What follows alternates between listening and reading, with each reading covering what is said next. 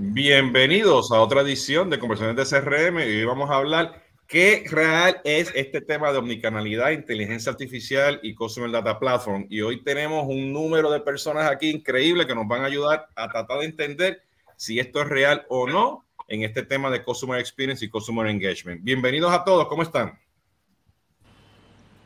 Buenos días. un verdadero placer estar por aquí. Hola, bueno, pues tenemos a José Carlos, a Daphne Castillo, a Gabriel, a Carmen Vargas y Everton. Este, varios de ustedes ya han estado participando anteriormente en, conversaciones de CRM. Eh, sé que este, otras, pues, pues Daphne y Carmen, pues, este, están aquí por primera vez en conversaciones de CRM. Le doy las gracias. Voy a que cada uno de ustedes, pues, este, se, se, se presente, ¿no? Y nos digan, pues, quiénes son, ¿no? ¿Las damas primero? Sí, dale, dale, dale, dale, arranca, arranca, arranca. Eh, yo soy Dafne Castillo, tengo ya más de un par de décadas dedicándome a la asesoría en marketing estratégico y sobre todo con un foco en ayudar a mis clientes a poner en contexto sus estrategias de marketing. Y esto es cada vez más importante porque gran parte de ese contexto es la tecnología. Entonces se trata de acompañarlos a encontrarles sentido y sobre todo relevancia a sus tecnologías y a sus estrategias. Veo que hay otro colega peruano, le cedo la palabra para que se presente. José Carlos. Hola, Dafne.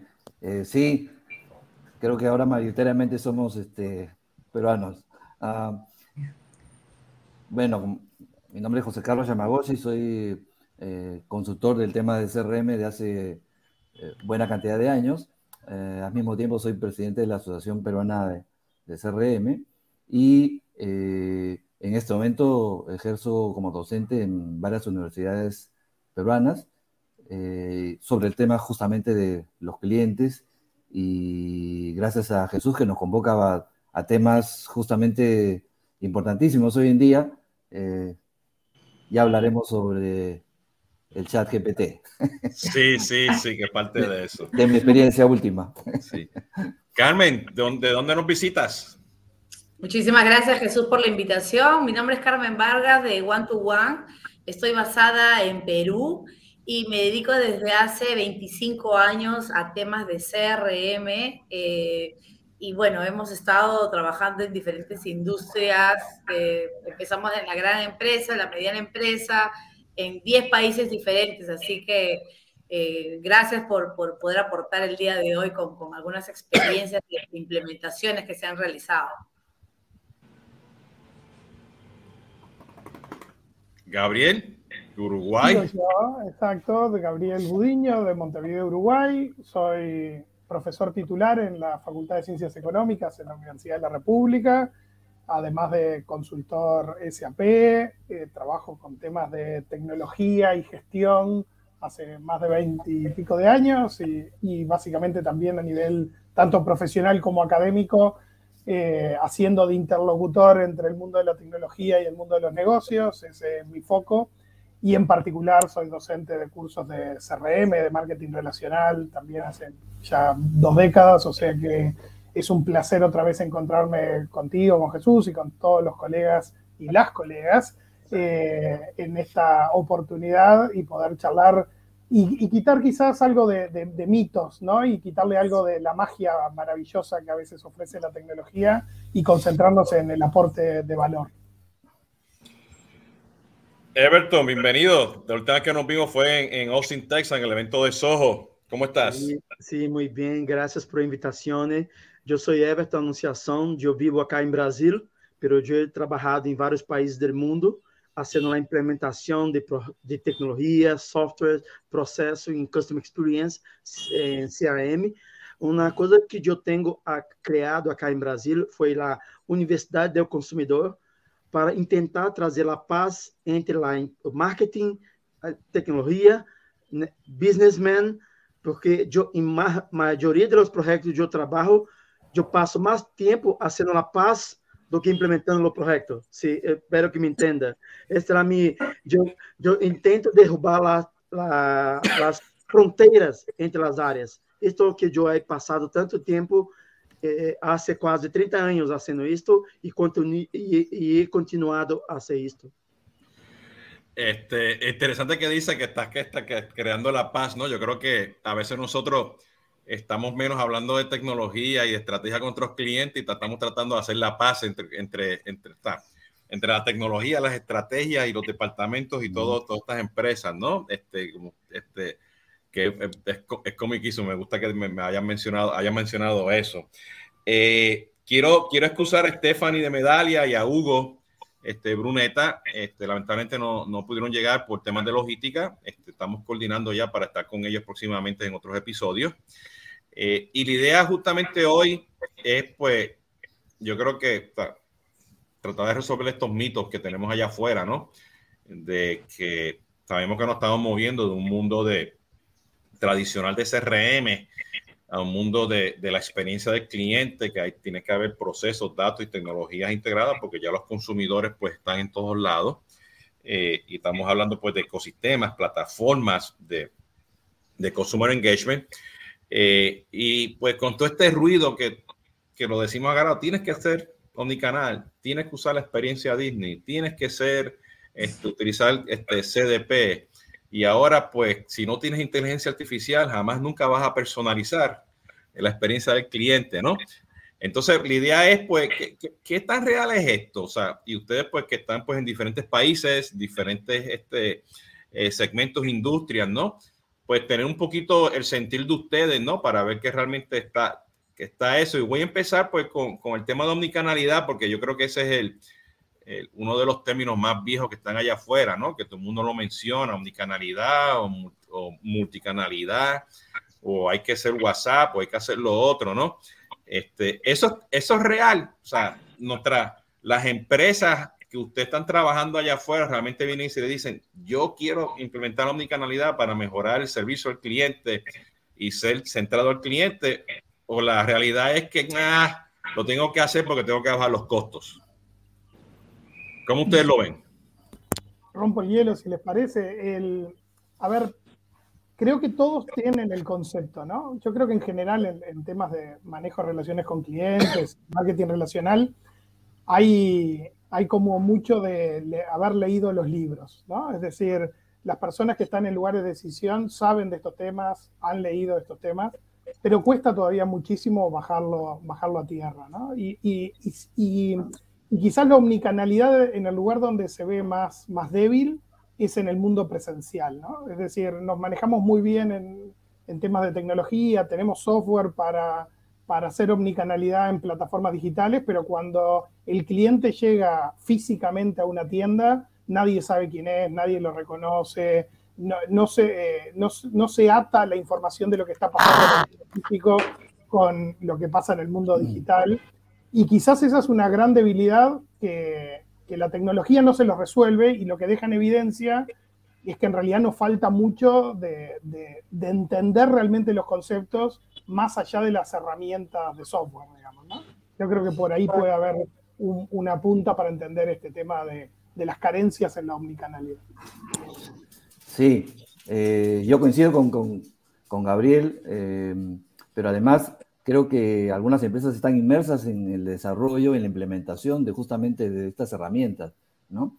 Y quizás la mitad por bajar costos y la otra mitad por, por tener eh, este concepto de omnicanalidad que, que yo prefiero hablar de omnicliente, porque el seguir hablando de omnicanalidad implica pues mirando la tecnología, pero desde el punto de vista del cliente, el cliente al centro debería ser de omnicliente, ¿no? En ese sentido estoy de acuerdo con Lorenzo Turienzo, ¿no? Eh, que es especialista en el tema de, retail, y coincido también con Gabriel porque eh, todavía no está integrado ese mundo off-online, ¿no? Y especialmente en el tema de retail. O sea, son dos personas distintas. El que compra por, por online y el que, el que va a la tienda, ¿no? Aún siguen siendo dos eh, apellidos distintos. Si es que podemos hablar de apellidos, pero en fin, sigamos, sigamos viendo los detalles. Así es, coincido con, totalmente con ambos. Creo que a veces el foco en el shiny new object, ¿no? La, la novedad y todos estos hypes nos distrae de lo fundamental. El marketing es marketing y cuando hablas de customer centric es el cliente que está al centro. No, no tu afán de subirte una moda, ¿no?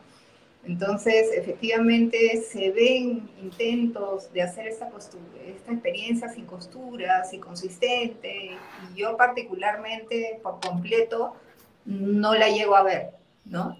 Y eso pasa muchas veces porque conceptualmente no se entiende em, que el foco no es la tecnología, el foco es el cliente y que hay que co-crear con ellos una experiencia que les sea relevante, más si vamos a hablar de segmento one, hiperpersonalización. Eh, ¿Cómo hago eso si no lo escucho? Y estoy infiriendo cosas en base a sus datos solamente. Entonces falta ahí como darle una vuelta de tuerca para lograr la, la tan ansiada experiencia, quizás no perfecta, pero más cercana al cliente, ¿no? Carmen, Everton, ¿qué opinan? Carmen. Everton. Adelante, Everton, tú que vienes del mundo de la implementación. uh, uma coisa que eu tenho pensado muito é, nos últimos quatro anos, muitas empresas, acá de Brasília, do mundo, estão ligando à conclusão que não existe mais produto. Tudo é serviço. Tudo é serviço. A pessoa, quando compra um, um parafuso, em português, não é para ser, não, ele não necessita de, de parafuso, pelo buraco na parede, parede para fix, fixar alguma coisa, um quadro, uma foto. Então, se, todas as empresas estão tentando descobrir, não estão mais apaixonados pelo produto, pelo serviço. Como eu tenho que reduzir esforço de meu cliente em cada ponto de contato, em cada interação, em cada software.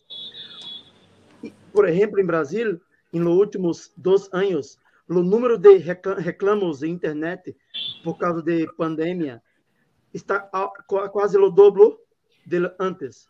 Então, eles é descoberto que o problema não é o produto, e sim os serviços que estão agregados em produto.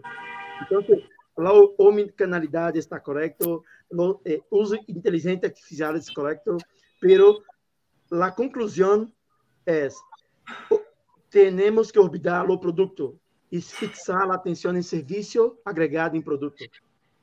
Então, obrigatoriamente, vamos ter que fijar todos os problemas que estão na experiência do cliente. Não, não importa se é la tienda, se é lá internet, se é lá em, em telefone. Então, obtemos o produto.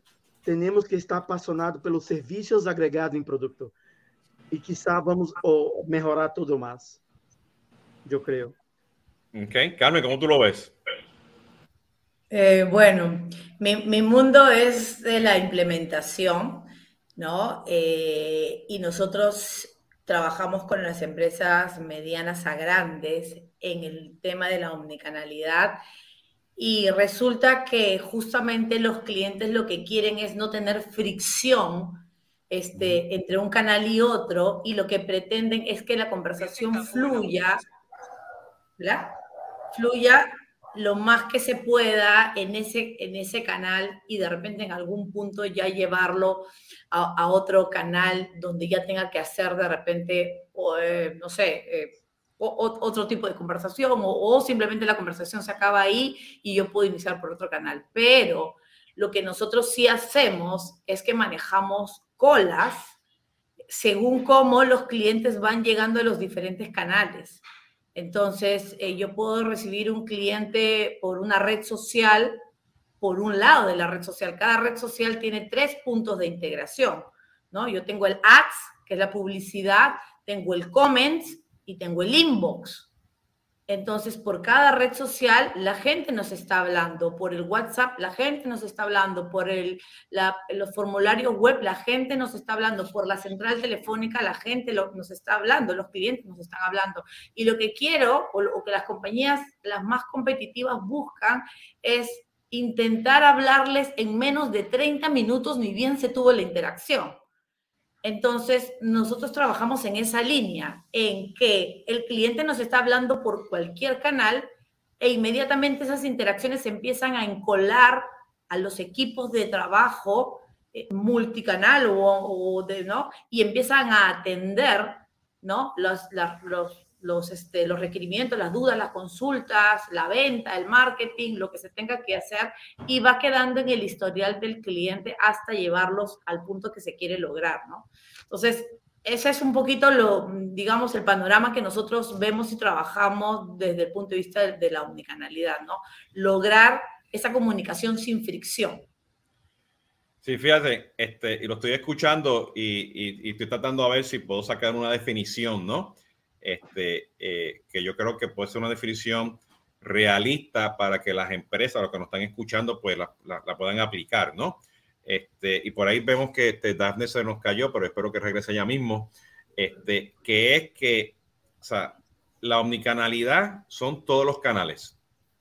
¿okay? Y, siempre se nos olvida justamente lo que mencionó Gabriel, ¿no? Este, el presencial. Y ese siempre ha sido un problema, ¿no?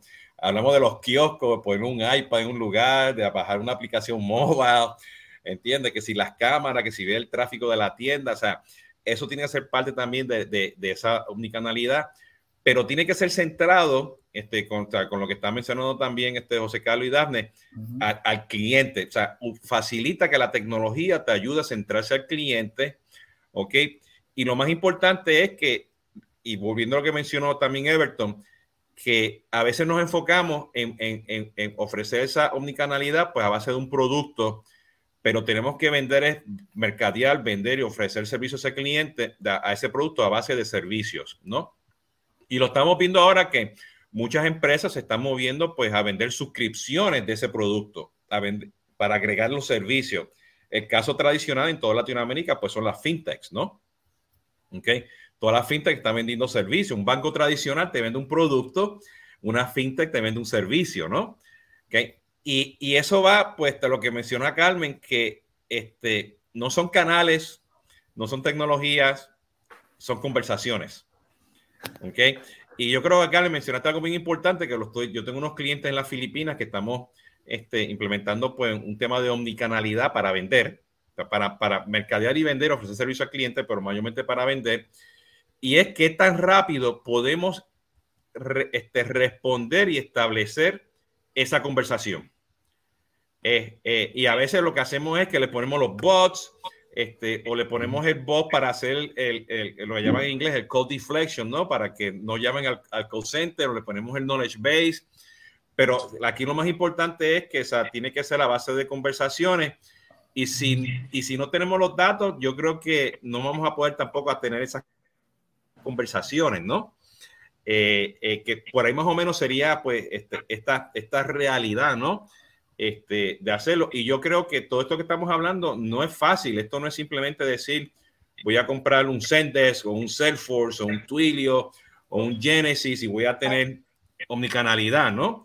Este, eso es lo que, lo que va, va a impactar, ¿no? De ese punto de vista, ¿no?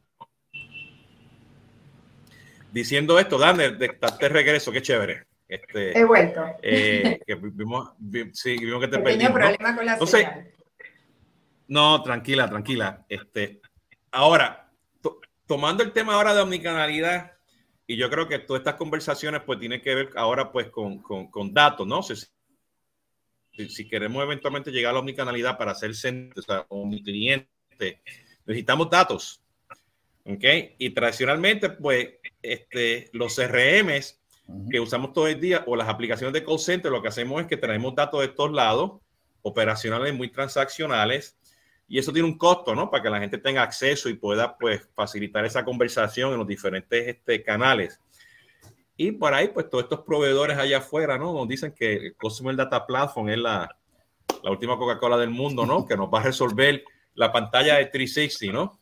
Y yo estoy haciendo pantalla de, de Customer 360 en Perú y me acuerdo ahora en Ecuador cuando estaba trabajando con Versailles, con los Bantif y los Clarifas desde hace años atrás, ¿no? Este, con los data lakes y los data warehouse, qué sé yo qué, sistema de facturación y todo.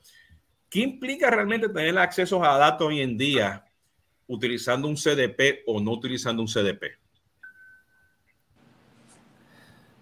Bueno, creo que la oportunidad inmensa de, poder eh, entender al cliente eh, desde todo ángulo 360.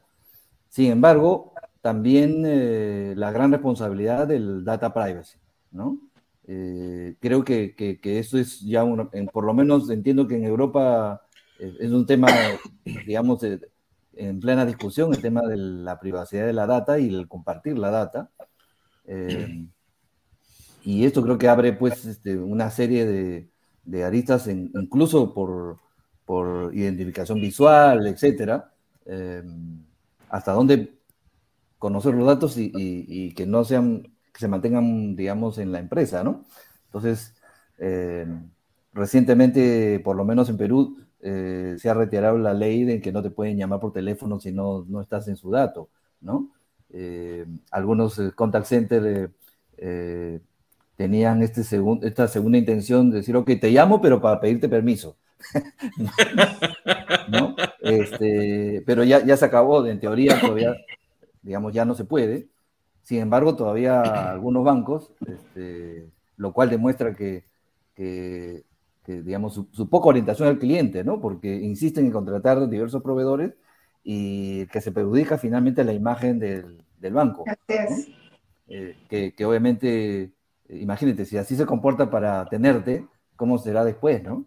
Este, la batalla de anuncios y la guerra de, de, digamos, de avisos, etcétera, eh, resulta pues este, azaroso y realmente pues este, hay, creo que hay un tema también de responsabilidad que conviene también eh, atacar, ¿no? Date, ¿cómo tú lo ves?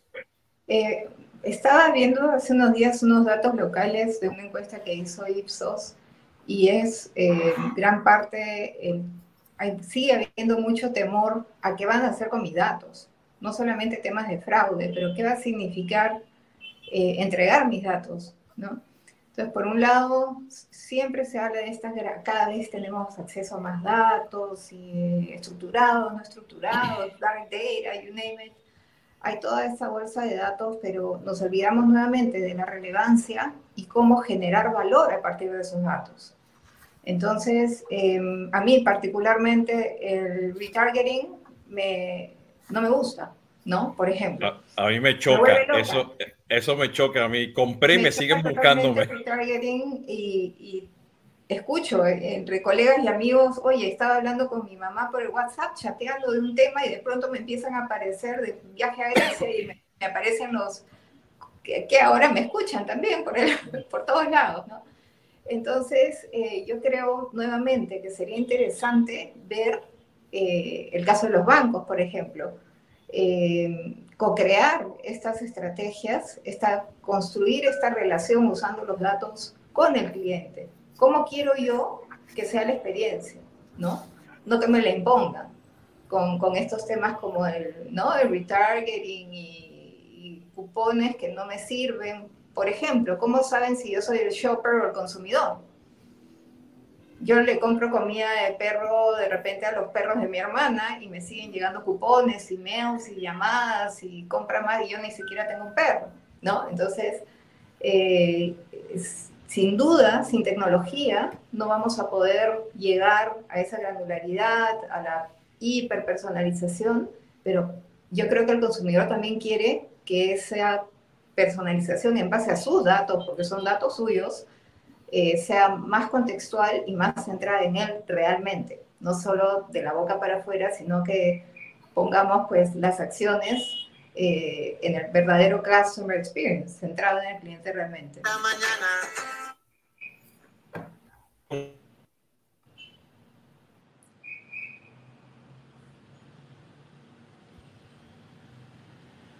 ¿Me escucha, Carmen? Hola, sí, sí, sí, creo que se fue un poquito. Ahora sí, vi, vi aquí. ¿Qué tal? Sí, o ¿cómo, tú lo ves? ¿Cómo tú ves el tema este de, utilizando la metodología de one-to-one, ¿no? ¿Cómo tú ves este tema, pues tener acceso a esos datos en un mundo de CDP? Ajá. Eh, lo que nos está pasando es algo muy interesante con el tema del Customer Data Platform o ¿no? La, capacidad de poder centralizar la información, porque los clientes, digamos, hay dos grupos de clientes, voy a decir. Los que aún tienen información diferente en diferentes bases, o sea, información de clientes diferente en diferentes bases de datos porque tienen bases de datos este, o sistemas diferentes por cada producto y entonces una Carmen Vargas eh, tiene un valor en un sistema, un valor diferente en otro sistema, un valor. Entonces, eh, ellos para mí, digamos, están un punto atrás que aún les falta hacer lo que nosotros le llamamos el MOOC, el modelo único de cliente, que es consolidar la información y entender realmente el valor de cada cliente y poder saber a ciencia cierta cuántos productos y cuántos servicios tiene contratado. Eso es, eso es una forma de mirarlo para de ahí de repente poder tener, estrechar una mayor relación con el cliente. Eso es un escenario. Tengo otro escenario de clientes que han adoptado perfectamente la tecnología, que ya han pasado por ese proceso de recolección, de, de, de normalización de información, de entender el valor real del cliente, de montar un CRM, de sacarle el máximo provecho en, digamos, lo que conocemos todos, marketing, ventas y servicios, y están en un punto ya de tomar eh, nuevas eh, soluciones para sacar inteligencia de información que ellos no están mirando de crear nuevos segmentos y nuevos perfiles con tecnología que te diga cómo agrupar información que yo no estoy viendo. Y esos perfiles se anexan como segmentos y entran como segmentos al módulo de marketing. ¿No? Entonces te va armando casi la tarea con temas de inteligencia artificial. Entonces, eh, yo diría en mi experiencia desde el lado del implementador, tengo estos dos mundos. El que tiene toda la tarea por hacer y que de repente puede ser que tenga algo de CRM o no, o algo muy básico o a mano, etcétera, y tengo este otro tipo de clientes que están ya en otro punto, en otro nivel de avance. Entonces, eso les puedo comentar un poquito de lo que es esta, esta recopilación de información y las situaciones que, que, que vivimos, ¿no? Sí, fíjate, y escuchándote lo que está mencionando Carmen y a relación a lo que mencionó Daphne, ¿no? yo creo que no es, un, no, es no es el modelo único del cliente, es el modelo único de las personas, porque tenemos que saber cuáles son los roles de esas personas, porque como dijo Daphne, uno es un shopper y el otro es el cliente.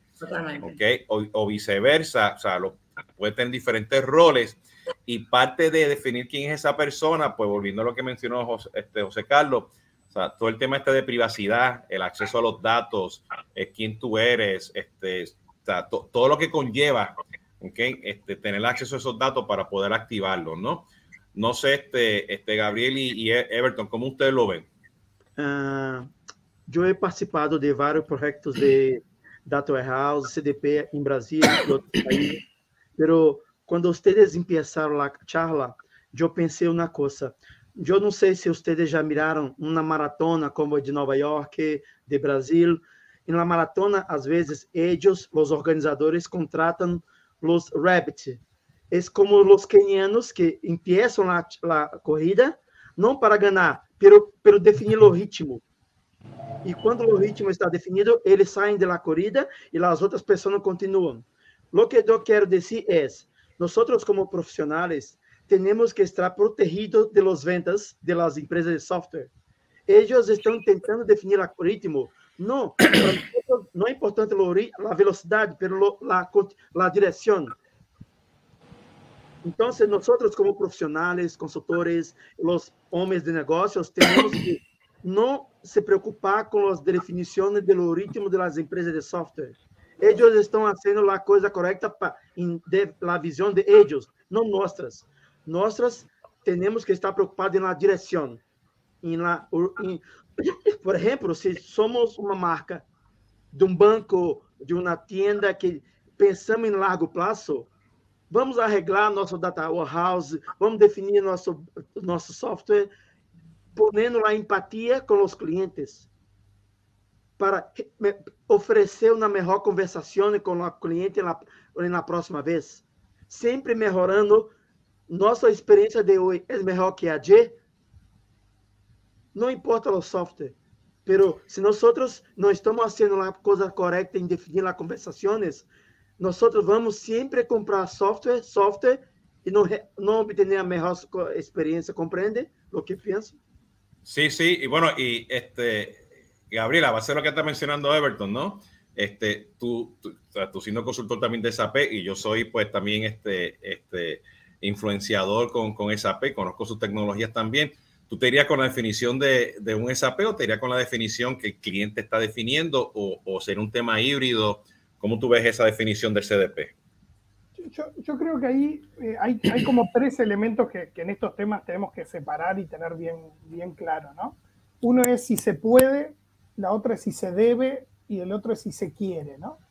Eh, porque, porque una cosa es si se puede a nivel tecnológico, ¿no? Y, por ejemplo, para, enganchar con lo que decía el comienzo de omnicanalidad en, en, el salón, en la tienda física, hoy tengo herramientas de reconocimiento facial, por ejemplo, para identificar a las personas y asociarlos sin que me den ni un solo dato en el, por el mero hecho de entrar a una tienda, asociarlos a ese mismo comprador online, ¿no?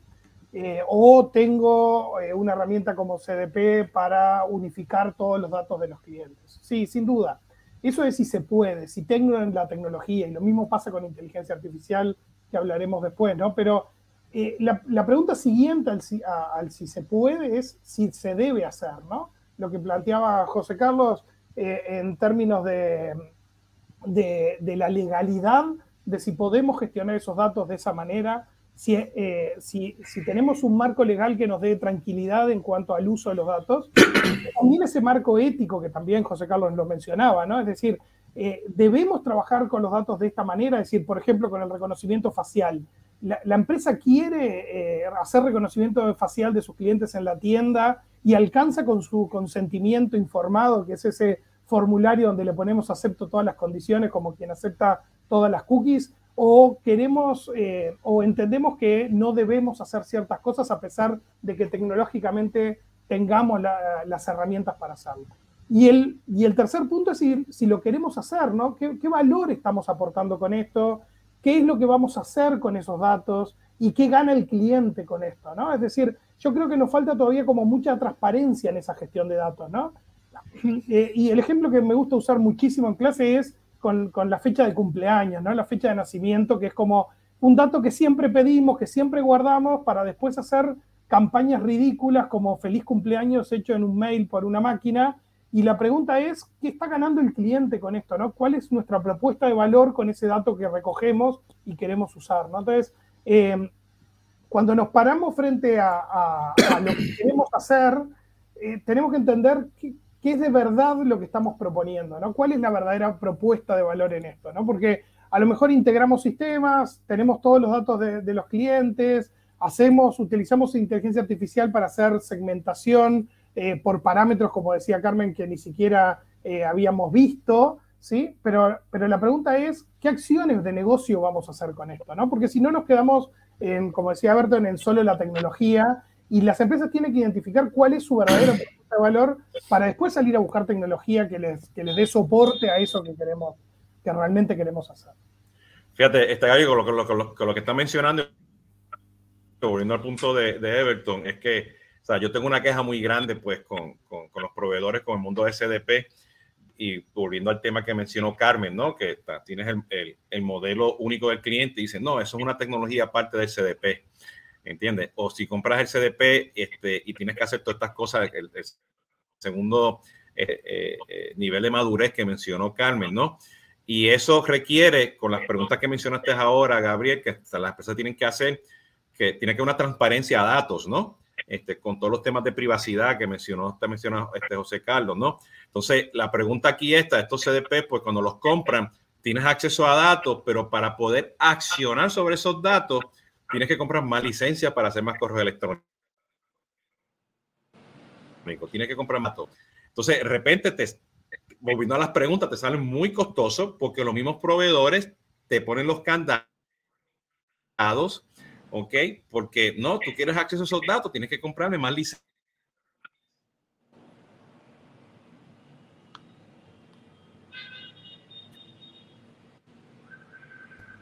Ahí se nos congeló Jesús esta vez, me parece. ¿eh? Y la señal hoy está tremenda en todos lados. Sí, tal cual. Sí, eh, que no está recuperando la internet. Vamos ahí, ahí, ahí estás volviendo, Jesús. Ya volvimos, ya volvimos. Yo creo que este, la internet se fue de Semana Santa también, ¿no? Este, hoy hoy se ha para sí. Sí, eh, pero justamente eso, o sea, yo creo que el CDP, y, estoy de acuerdo con todo lo que ustedes mencionaron, ¿no?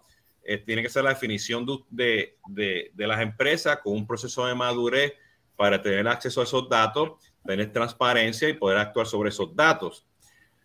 Pero ahora, ahora viene la, la, el tercer punto, ¿no? Artificial, ¿no? Eh, para todo el mundo está diciendo, pues, que la, de nuevo, la otra Coca-Cola, ¿no? Este, del desierto, ¿no? Eh, ¿Qué tan real es esto de la inteligencia artificial en el contexto, ¿no? del manejo del cliente. ¿Cómo ustedes lo, cómo usted lo están viendo? Bueno, eh,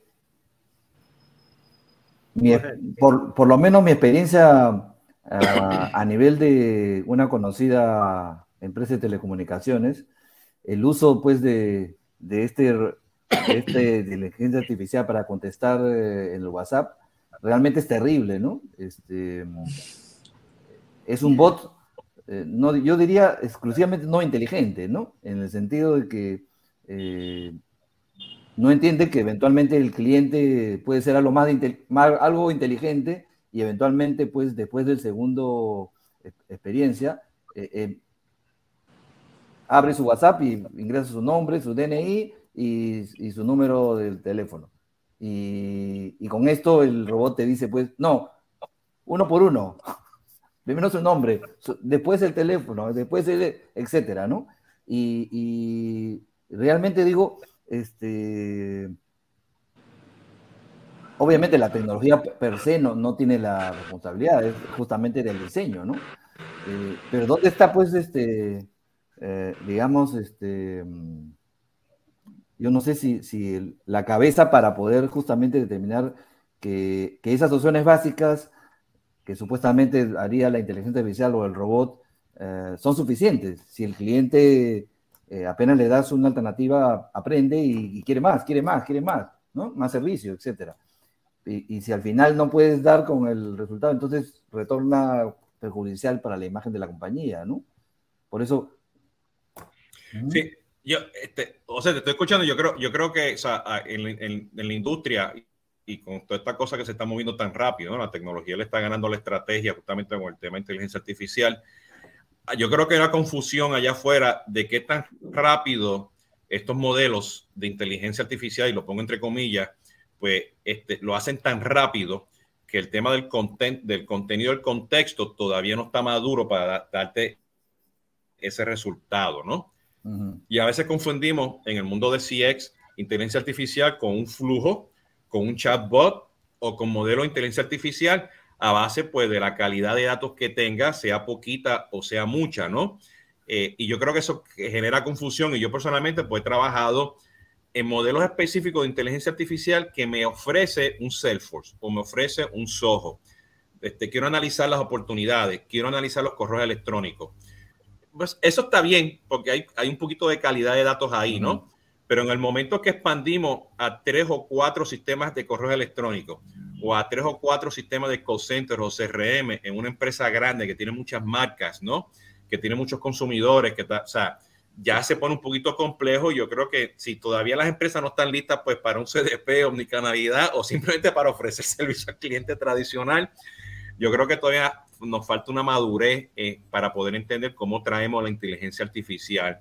Este, yo, yo este, sarcásticamente tuiteé por ahí, breaking news, todos los proveedores mañana van a tener integración con ChatGPT, ¿no? y, eso fue, lo que pasó y eso es mentira, tú sabes, eso no sé, o sea, pero no sé, lo pongo sobre la mesa, ¿qué opinan? Sí, ahí hay, algo que, es esto de los espejos de colores y la tecnología, ¿no? Que maravillan, ¿no? Es decir, la tecnología maravilla y quien haya interactuado con ChatGPT le asombra profundamente la capacidad de lenguaje humano que tiene y de la capacidad de interacción. Y a veces caemos en, pensar de que es solo conectarlo a nuestro software y a través de una API y que con eso va a fluir toda la comunicación usando inteligencia artificial. Y en realidad los modelos de inteligencia artificial requieren entrenamiento específico, requieren conocimiento del modelo de datos, requieren eh, mucho más que una API de ChatGPT para, para conectar, ¿no? Entonces, eh, yo creo que, que, tenemos que ir un poco a lo que decía Jesús en el, en el, final, ¿no? De eh, las empresas están preparadas para, para, brindar servicio a sus clientes, es decir, tienen otra vez una propuesta de valor concreta, porque una vez que tengan claro eso, por ejemplo, es bastante más sencillo identificar si el cliente quiere hablar con un humano o no. ¿no? A veces eh, el chatbot es, es, muy bueno eh, cuando el proceso está completamente tabulado. ¿no? Por ejemplo, en Uruguay se, se utiliza eh, gas licuado para, en garrafas, en, en botellones, digamos, para, para, calefacción y para cocina. Y, y, pedir una garrafa que está tabulada con un precio estándar, un precio fijado por el gobierno en, en todos lados y la unidad de medida siempre la misma, una garrafa de 13 kilos, y bueno, sí, un, un, un chatbot es muy práctico para hacer un, un, pedido de recarga de gas. Pero si en realidad lo que estás pidiendo es hora para un médico y no sabes qué médico especialista es el que te tiene que atender, y obviamente vas a querer hablar con un humano. Entonces, aplicar tecnología muchas veces termina siendo en deterioro de la propuesta de valor, ¿no? Entonces, yo creo que ahí la clave es entender si estás poniendo tecnología para ahorrar costos o si estás poniendo tecnología como parte de tu propuesta de valor, ¿no? Es decir, de que vas a estar agregando valor en lo que estás haciendo. Entonces, las herramientas de inteligencia artificial pueden ser muy buenas para ahorro de costos en algunos casos, pero también pueden ser muy buenas para propuesta de valor si lo sabemos hacer y si lo hacemos bien. Si no, lo que vamos a estar haciendo es comprando la novedad y la tecnología de moda, y eso sabemos todos a esta altura, después de muchos años metiendo tecnología dentro de las organizaciones, que esas tecnologías que parecen resolver todo no resuelven nada si tú no tenés resuelto tus procesos al interno. ¿no? Dafne, ¿cómo tú, ves, ¿cómo tú ves eso, Dafne? Eh, back to the basics, nuevamente, marketing es marketing, consumidor es consumidor, customer centricity es ese foco al cliente. Y totalmente de acuerdo con, con todo lo que han dicho. Eh, yo veo incluso a muchas grandes marcas hablar de inclusión recientemente, ¿no? Y estas nuevas tecnologías están excluyendo a muchos segmentos, como el de adulto mayor, por ejemplo. Te ponen un robot con el que un adulto mayor no puede interactuar y la pirámide poblacional del mundo está cambiando, la demografía está cambiando y están dejando fuera a todo un segmento eh, cuando esta tecnología se podría utilizar, bien utilizada, para incluirlos. ¿no? Entonces, yo lo veo desde una mirada más estratégica.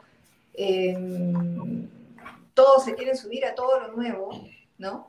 Pero no están integrando eso a su estrategia mayor, ¿no? Y están eh, en ese proceso dejando escapar oportunidades, ¿no? El Silver Economy es una gran oportunidad, bien explotada.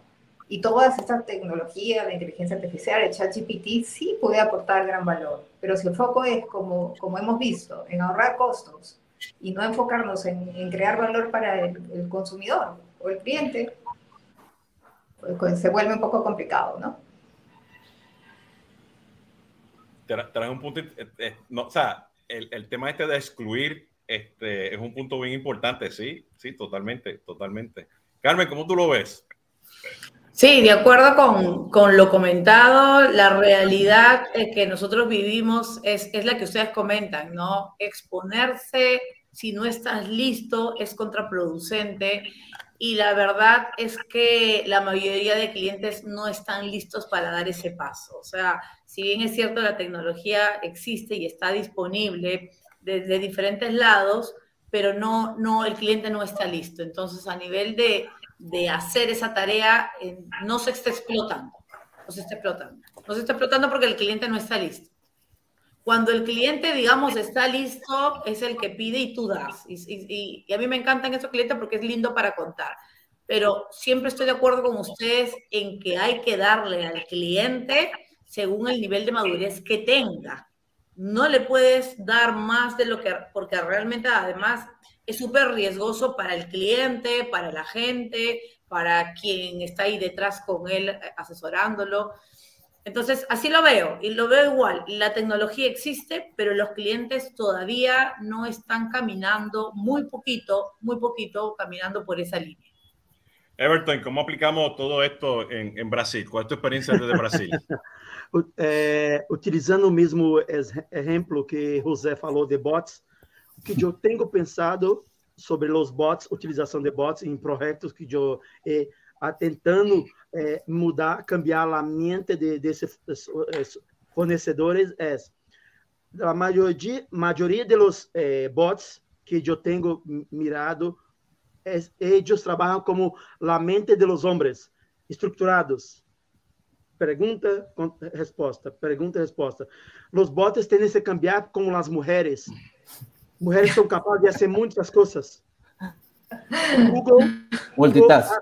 Google, quando o Google, por exemplo, é, o chat GTP, poner um produto, por exemplo, que eu pueda, eu pueda eh, poner dentro de minha companhia, minhas empresas, uma coisa que hace a búsqueda em todos os dados estruturados e não estruturados para contestar meus clientes em WhatsApp, em social network, em e-mail, como uma charla não estruturada, eu quero criar um bons resultados. Compreende o que eu digo?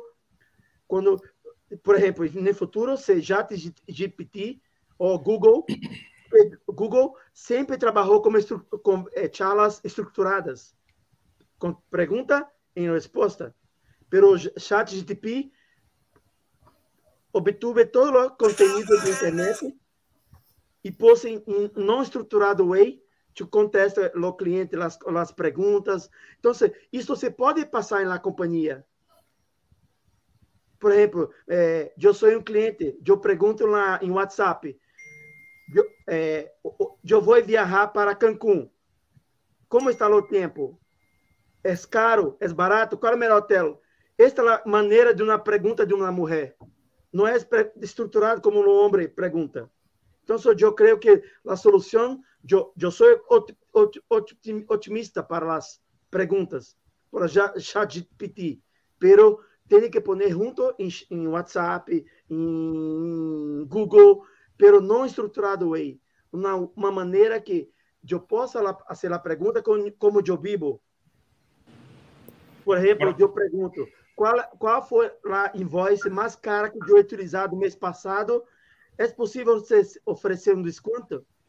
Então, minha sugerência é: os bots têm que funcionar como na cabeça das mulheres, não como os dos homens que estão desenvolvendo eles. Compreende? Sí, fíjate, tú, tú, estás mencionando esto y aquí un tema de la intuición, ¿no? O sea, y volviendo al tema, ¿no? O sea, cuando le voy a hacer una pregunta a mi esposa para que vamos a comprar algo, es diferente a la pregunta que le hago a mi hermano, por ejemplo, ¿no?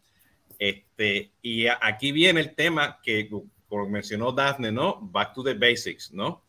Este, y, y ahí todo el mundo está hablando, tienes que ser este prompt engineer, ¿no? Y yo digo, no, tenemos que saber hacer las preguntas, tenemos que tener la intuición. Si tú estás al frente de un Chief Marketing Officer en una reunión, tú tienes que saber cuál es el rol de esa persona, eh, si es hombre, mujer, eh, la edad, la experiencia, o sea, esa intuición, el body language, o sea, es, es, humano, jamás y nunca la inteligencia artificial lo va a reemplazar, ¿no? Y, y, y, y, si, y si nos están diciendo que tenemos que tener capacitación de prompt engineering para saber cómo se hacen esas preguntas, pues estamos hablando de hace años atrás que nosotros como humanos se nos está olvidando los soft skills, ¿no? Inteligencia emocional, cómo hablar, cómo comunicarse, ¿no? Cómo escribir, cómo presentarse, todas estas cosas que, que nos están pidiendo pues eso nos tenemos que afinar cada día más y más de ese punto de vista. Y el, y el otro problema que yo veo es que vamos a asumir que, que los chatbots y todo, toda esta inteligencia está funcionando de maravilla. Ya fast forward 5 o 10 años y están dando las cosas como tienen que ser. Tenemos la organización lista para poder ejecutar sobre esas recomendaciones que, volviendo al tema de Carmen, ¿no? Que ya tenemos la madurez de un, de un CDP y te va a decir tienes que hacer tres campañas para mañana. ¿Ok? Entonces, la inteligencia artificial va a ejecutar esas tres campañas. Tenemos la gente que va asistir, yo le llamo los Sherpas, ¿no? O sea, los, esas personas dentro de las empresas que te van a ayudar a poder ejecutar eso que viene con la inteligencia artificial. Todavía estamos, estamos atrás mucho, mucho. Y yo creo que las empresas se tienen que volver a enfocar. Tenemos los datos, tenemos bien definido lo que es la omnicanalidad, tenemos bien definido lo que queremos hacer como, como, como empresa, volviendo a lo, a lo, básico para que puedas crecer. Esa, esa, esa base yo creo que la tenemos que tener como, como, como, como base, ¿no? En todos estos ecosistemas de Customer Engagement para hacer todas estas cosas que estuvimos hablando hoy, ¿no? Este, diciendo eso, pues yo lo voy a dejar aquí, la última palabra es ustedes, voy a dejar que, que empiece Dafne, después Carmen, ¿ok? Este, eh, y nos den pues un resumen de cómo ustedes ven todo esto. Em, yo veo gran oportunidad, ¿no? La, la, inteligencia artificial ya está embebida en muchas de las tecnologías que, que utilizamos para Customer Experience, eh, en los CDPs mismos y tal, pero insisto, eh, en lo que tú acabas de decir, ¿no? Tiene que correr paralelamente con la tecnología una estrategia que asegure que realmente nos enfocamos en el cliente. Y cuando nos subimos a estas cosas nuevas, em, como el chat GPT, yo estaba, lo estaba viendo con mucha ilusión para temas como conversational service, ¿no? ¿Cómo podemos hacer que dialogar estas encuestas, eh, en lugar de que sean tan unidireccionales o tan que fluyan mejor en una conversación, que nos permite esa bidireccionalidad al momento de diseñar una estrategia de customer experience y una estrategia de personalización, ¿no? Eh, es la única manera de relevar ese, esa data espesa, el big data, que le dé sentido a lo que hacemos con cada cliente.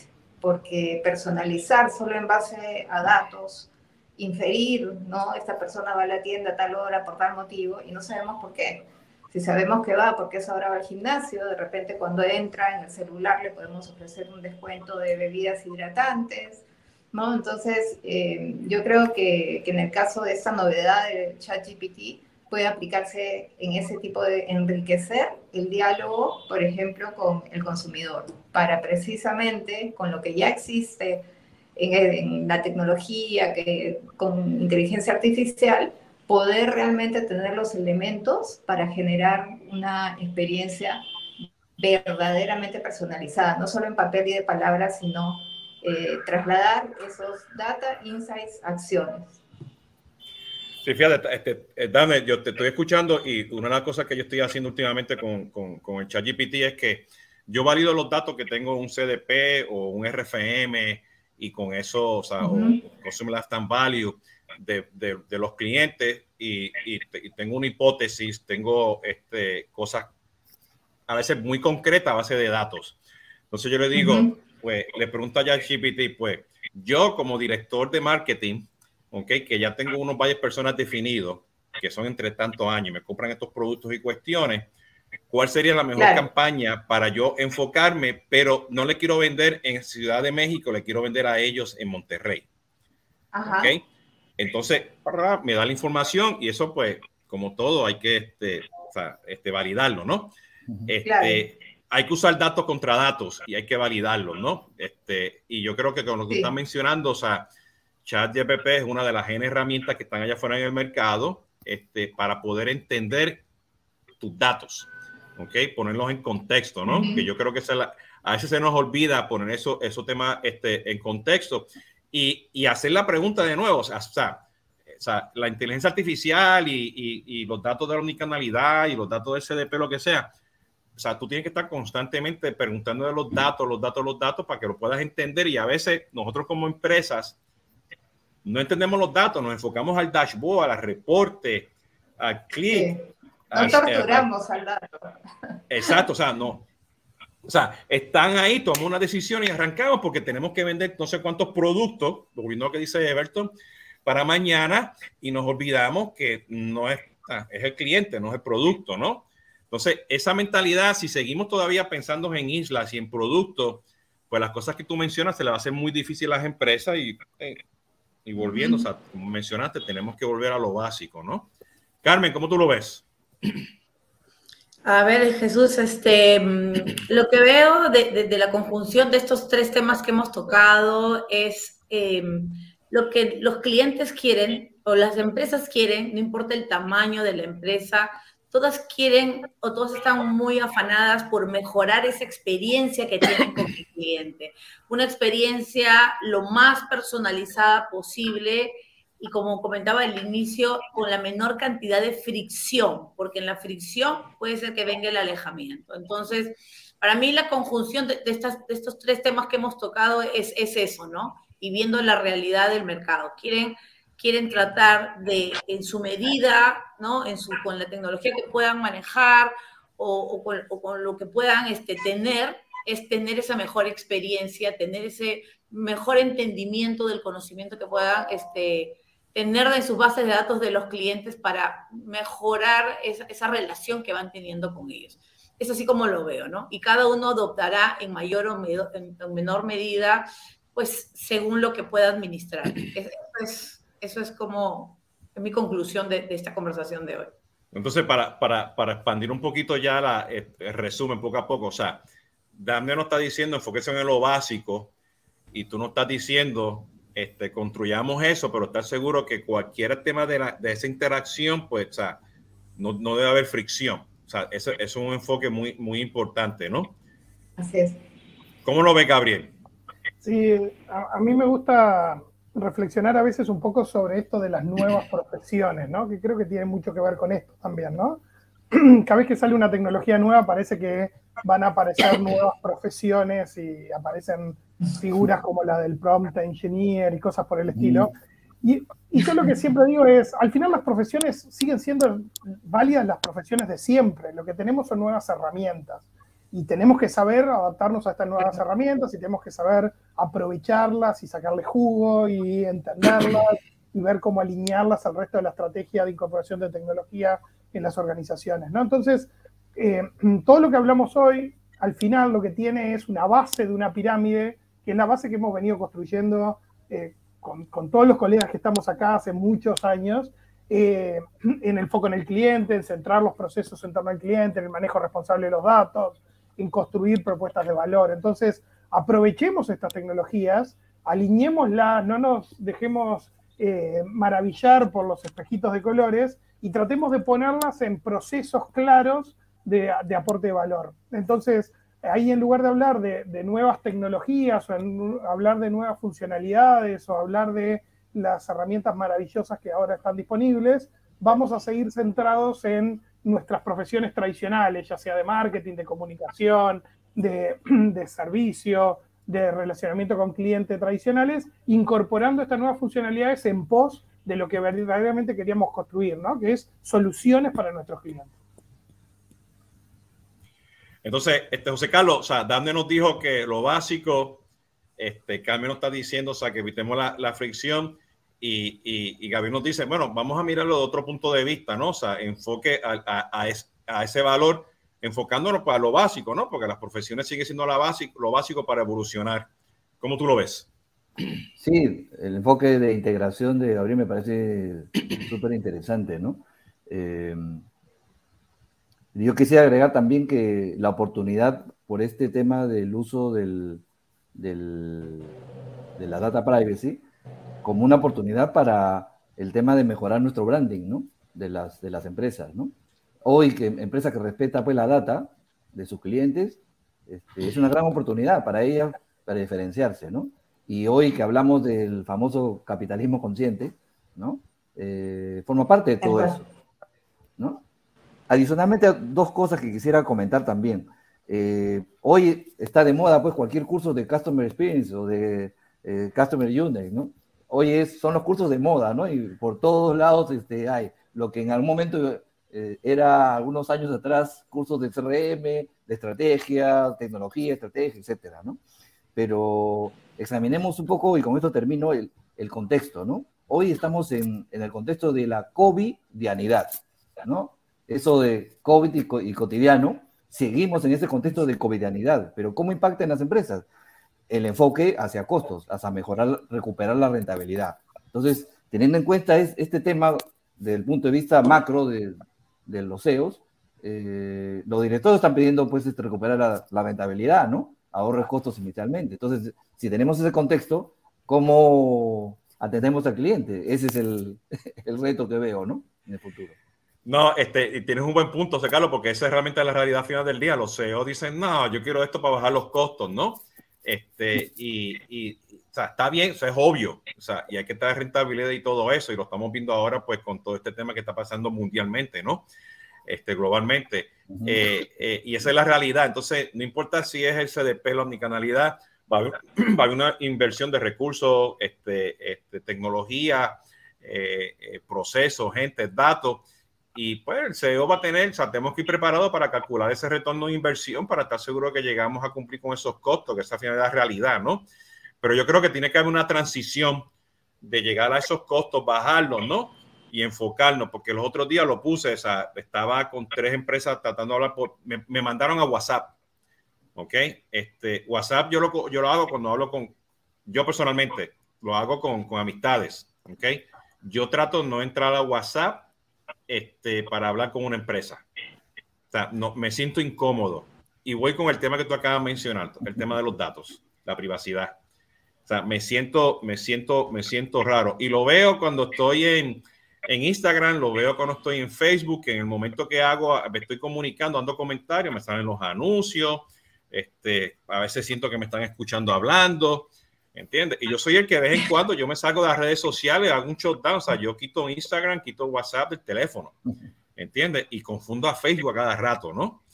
Entonces, este, yo creo que es muy importante ese tema, ¿no? De bajar costos, el tema de la privacidad, hay que tomarlo en consideración, ¿no? Everton, ¿cómo tú lo ves para terminar? Uh, pensando um pouco do que Daphne falou sobre voltar ao básico, é, lo que também falaram sobre reduzir a friction e sobre Gabriel falou também sobre como a profissão eu isso agora na busqueda em LinkedIn, uma das profissões que mais ha crescido na internet hoje é a Product Manager, quase 6 milhões de pessoas. Pero se, que, se temos que volver ao básico, reduzir a é, é attrition, manter a empatia e a gentileza, eu creio que temos que cambiar esse Product Manager for Service Manager.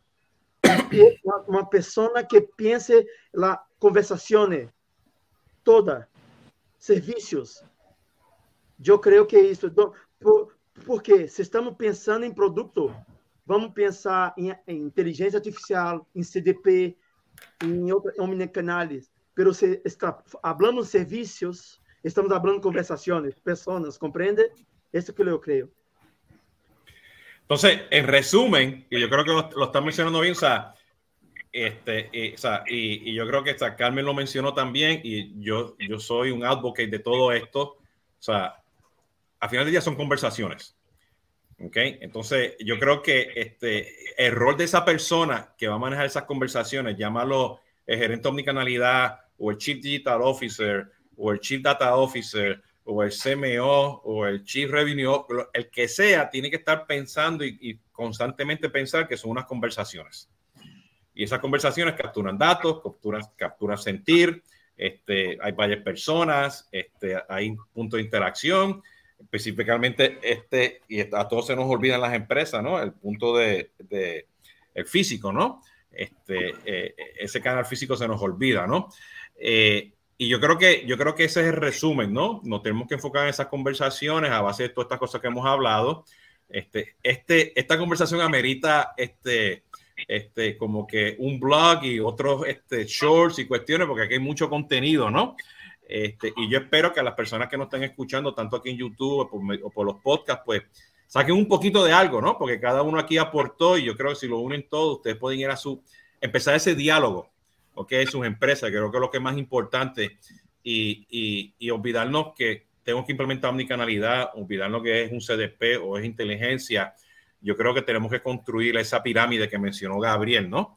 Este, este, para poder este, llegar a todo, ¿no? Yo le doy las gracias a todos por participar. Les pido que no se me vayan todavía, ¿ok?